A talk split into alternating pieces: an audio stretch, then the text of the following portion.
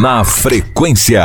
O próximo dia 21 de setembro é comemorado o Dia Nacional da Luta das Pessoas com Deficiência e também o Dia Nacional e Municipal dos Direitos da Pessoa com Deficiência. As duas datas foram instituídas para conscientizar sobre a importância de se refletir e lutar também por igualdade de oportunidades, respeito às diferenças e também a inclusão social. Aqui no Brasil, segundo o censo 2010 do IBGE, mais de 45 milhões de pessoas têm algum tipo de deficiência, o que corresponde a quase 24% da população.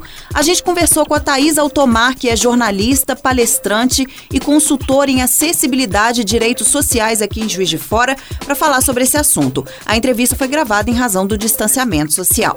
Boa tarde, Thaís. Seja bem-vinda mais uma vez ao Na Frequência. Bom, em primeiro lugar, por que, que a importância né, de se instituir essas datas no Brasil e no município também? Boa tarde, Renata. Um prazer estar aqui com vocês. Essas datas comemorativas, elas ajudam a elevar o debate sobre o preconceito e a falta de acesso a políticas públicas, pontos responsáveis por dificultar a vida das pessoas. O Dia Nacional de Luta da Pessoa com Deficiência, ele é celebrado em 21 de setembro com esse objetivo, né? O objetivo de conscientizar sobre a importância do desenvolvimento de meios de inclusão das pessoas com deficiência na sociedade também marca o início da primavera no hemisfério sul e é fazendo uma referência a esta estação que foi escolhida esta data como marco para celebrar nossa luta. O fenômeno da primavera pode ser metaforicamente comparado ao renascimento, à renovação da vida, assim como acontece com as flores durante esta estação. O que determina uma pessoa com deficiência? Então, a Lei Brasileira de Inclusão, ela traz uma importante mudança no conceito de pessoa com deficiência, considerando a pessoa com deficiência como aquela que tem impedimento de longo prazo de natureza física, mental, intelectual ou sensorial, o qual, em interação com uma ou mais barreiras, podem obstruir sua participação plena e efetiva na sociedade em igualdade de condições com as demais pessoas. Então, não é a minha deficiência que me impede de atuar na sociedade, e sim as barreiras que encontro. Isso é certo, verdadeiro. Quais são os principais desafios que as pessoas com deficiência ainda precisam enfrentar no Brasil? Renata, se tivéssemos um programa com duas horas de duração, não daria para falar de todos os desafios que sofremos durante o dia a dia.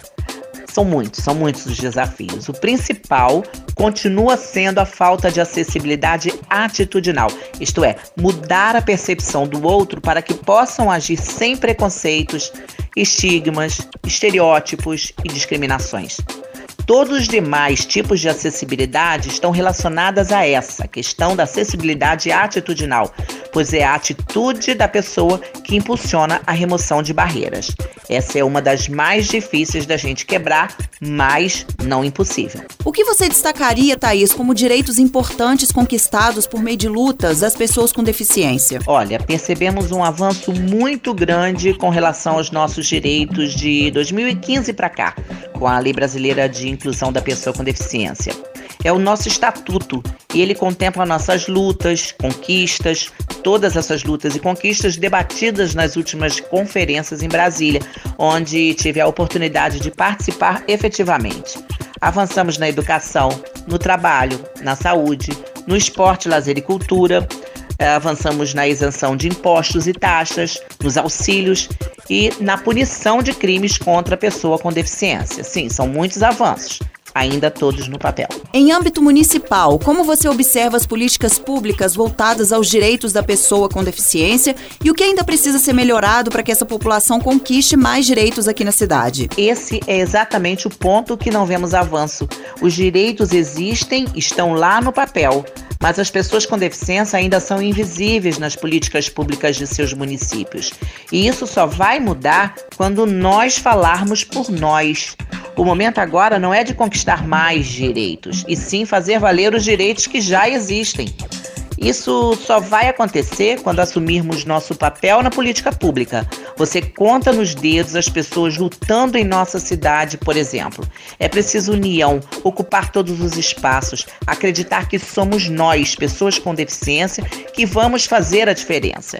E quando eu falo em ocuparmos as políticas públicas, é em todos os segmentos, em todos os momentos da nossa cidade, seja na discussão política propriamente dita, como na nossa discussão individual, indo mesmo a público falar sobre os nossos anseios.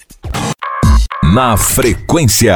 Durante a pandemia, Thaís, o mercado de acessibilidade mostrou um crescimento considerável, ao contrário aí de diversos setores que sofreram um impacto negativo muito grande, né? Eu queria que você explicasse o motivo para esse aumento e o que isso pode trazer de positivo para o pós-pandemia para as pessoas com deficiência. Pois é, por causa da pandemia da Covid-19, as pessoas com deficiência e também as com mobilidade reduzida passaram a adaptar as residências e, com isso, claro, aquecer a indústria. Nesse período de isolamento, apenas bengala, cadeira de rodas e andador não bastam. Durante essa pandemia, nós estamos trocando as calçadas pelas nossas casas, o que resultou numa corrida nas compras de produtos acessíveis para as residências. O maior consumo anteriormente era de construtoras, órgãos públicos e agências bancárias. Agora mudou. Mudou. O usuário pretende evitar quedas domésticas e por isso faz aquisição desses equipamentos. O trabalho remoto também fez com que comprássemos mais equipamentos acessíveis e de tecnologia assistiva. De positivo, é, de positivo temos empresas mais conscientes e dispostas a apostar mais nesse mercado. De que maneira você analisa o mercado de trabalho tanto do país quanto especificamente de Juiz de Fora, quando o assunto é acessibilidade e inclusão de pessoas com deficiência, Thaís? O mercado de trabalho deixa muito a desejar. As pessoas estão cada vez mais aptas para o trabalho, estão aumentando o seu nível de escolaridade, se capacitando, se especializando em vários setores mas o empregador ainda não acredita na capacidade laborativa da pessoa com deficiência. E mesmo com a lei de cotas, não consegue empregar. O cerco está fechando.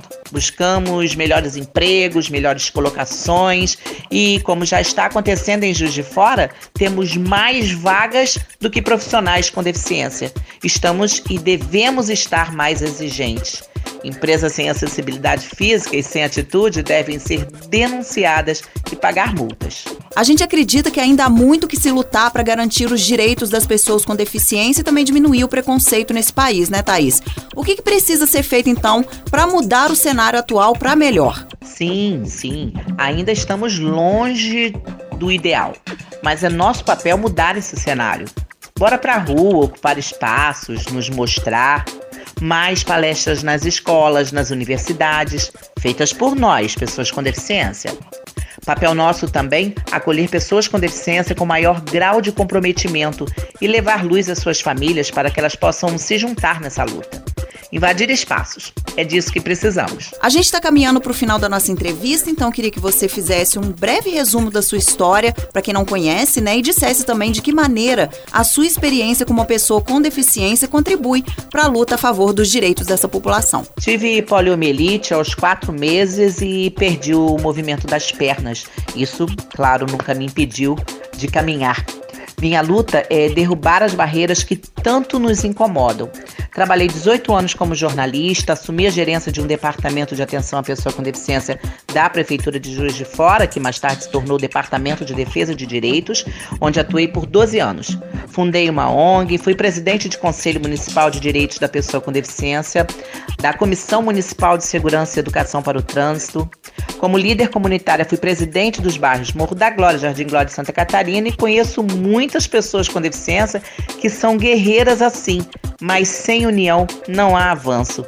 As conquistas são poucas e podemos fazer muito mais. Thaís, a gente agradece muito a sua participação aqui no Na Frequência de hoje. Muito obrigada por tanto esclarecimento importante. Aproveita agora para deixar seus contatos, suas redes sociais e uma mensagem final para os ouvintes que acompanharam o programa de hoje. Apaixonada por rádio, muito bom fazer parte mais uma vez desse programa. Sou palestrante, consultora em desenvolvimento inclusivo. O endereço das minhas redes sociais é Thaís Altomar. Thaís com H, Altomar. Sou mãe, mulher e ainda sobra tempo para querer e fazer o bem. Obrigada, Renata. Um beijo a todos os ouvintes.